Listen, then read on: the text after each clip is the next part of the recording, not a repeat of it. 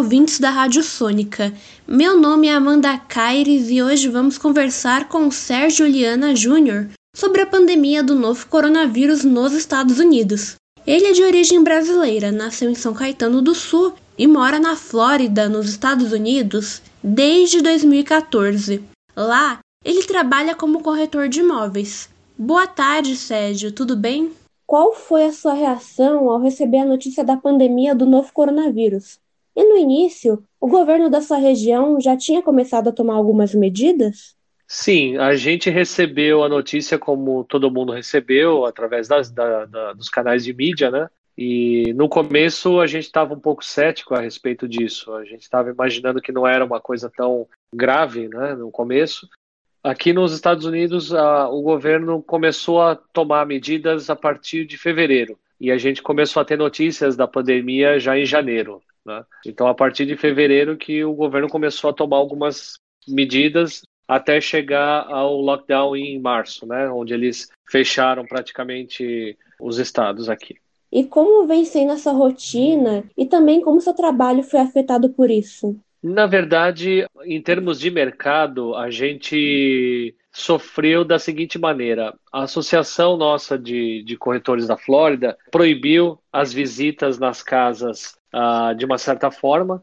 Muita gente não quer receber clientes nas casas para verem as casas. A gente tem um, uma, uma forma de trabalhar aqui, quando a gente tem uma casa para vender, que a gente faz o que a gente chama de open house. Open house é um dia que você marca e você fica na casa e recebe as pessoas ali que podem estar vindo através de anúncio, através de. A gente tem algumas formas diferentes de divulgar as casas aqui, uh, diferente de como é feito no Brasil, mas também através de placas na rua. Então, normalmente os clientes veem essas placas e veem os anúncios e veem nos horários marcados. Isso foi proibido pela associação.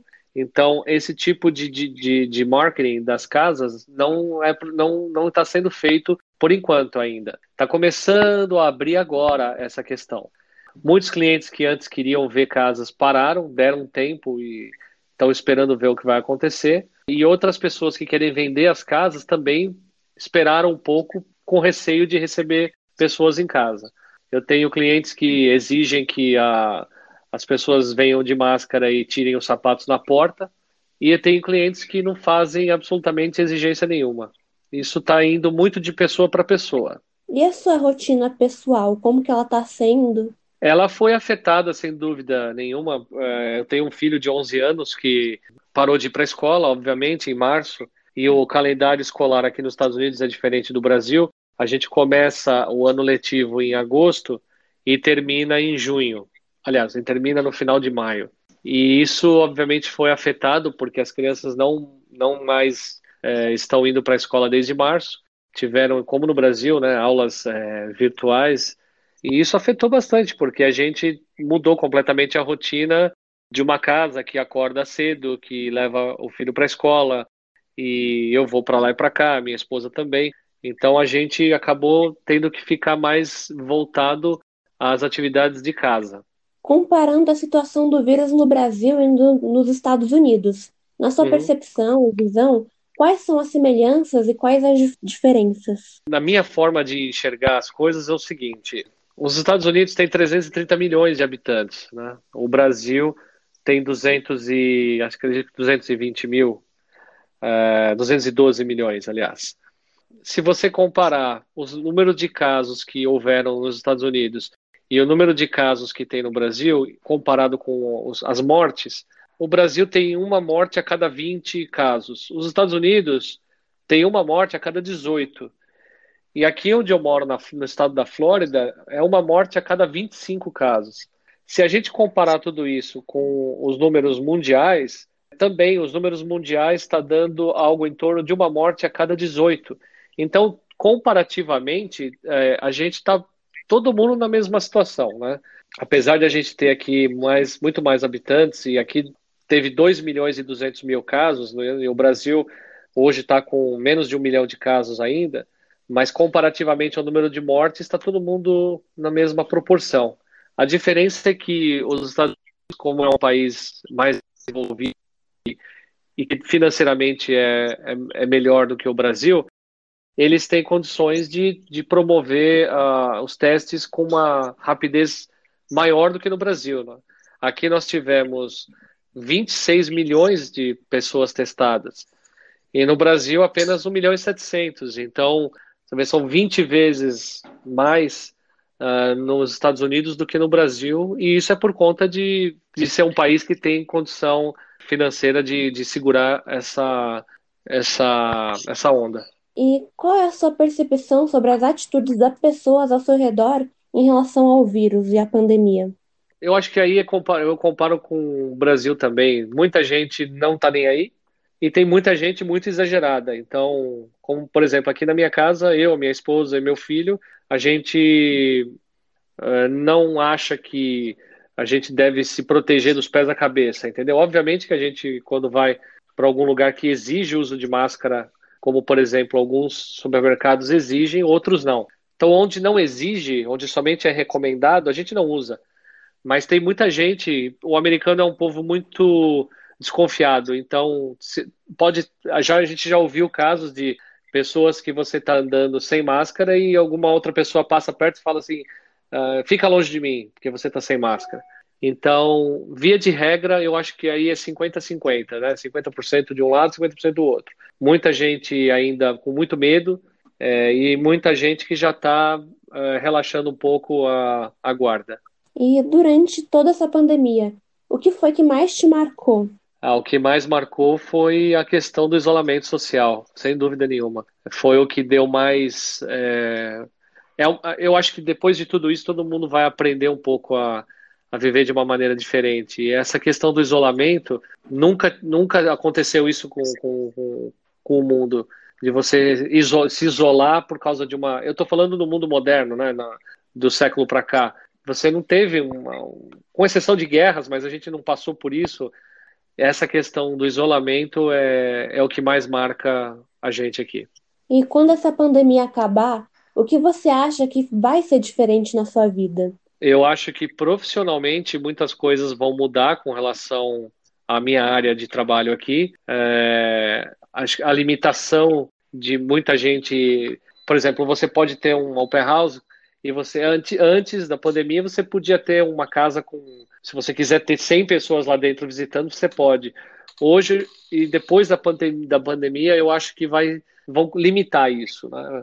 Eu acho que os lugares vão vão também, mesmo depois que passar tudo isso por um bom tempo, vai ser limitado o acesso. E uma coisa boa que eu acredito que vai acontecer é que os lugares vão, vão ser higienizados com uma frequência maior. Eu acabei de ver até uma, uma, um anúncio do, da, do presidente da, da rede Cinemark de cinemas aqui nos Estados Unidos, dizendo que uma coisa que eles estão implementando que vai ficar é essa questão de os lugares serem limpos a cada meia hora, toda sessão que, de cinema que, que terminar vai ter uma limpeza geral em tudo, coisa que antes não tinha não era uma limpeza tão é, profunda, vamos dizer assim. Eles limpavam por cima e pronto. Mas agora não, agora eu acho que o que vai mudar muito é isso.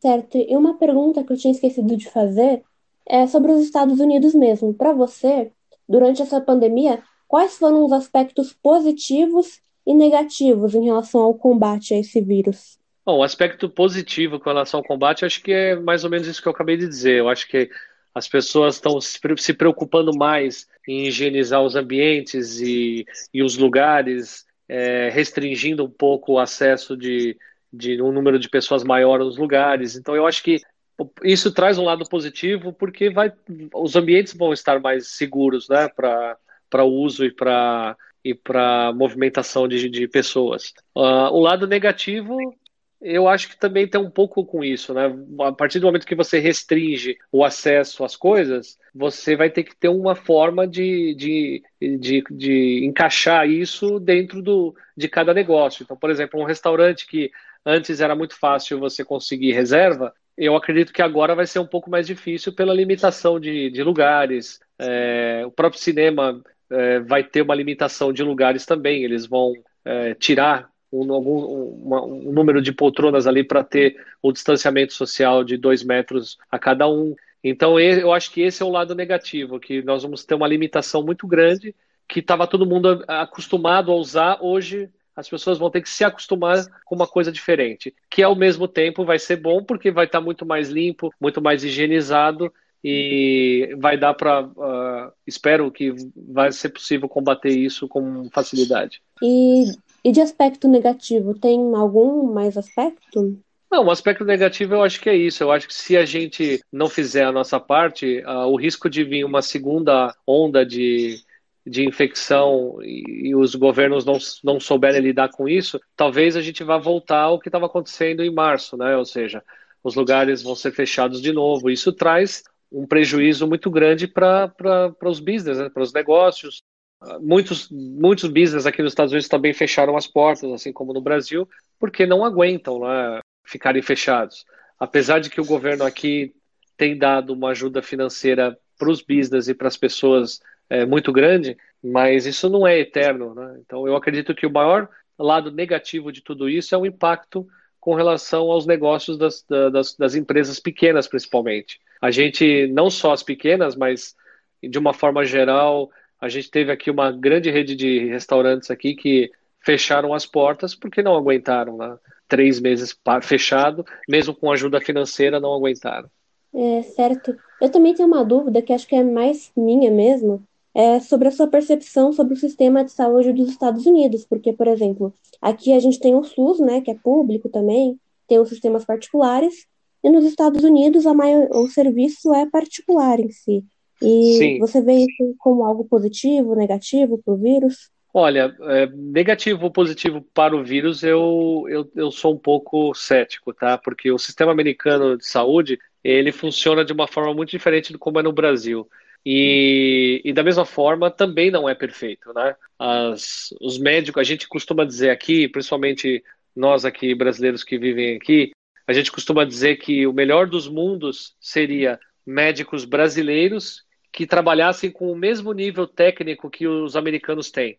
A medicina no, nos Estados Unidos ela está 20 anos à frente do Brasil em termos técnicos e de conhecimento.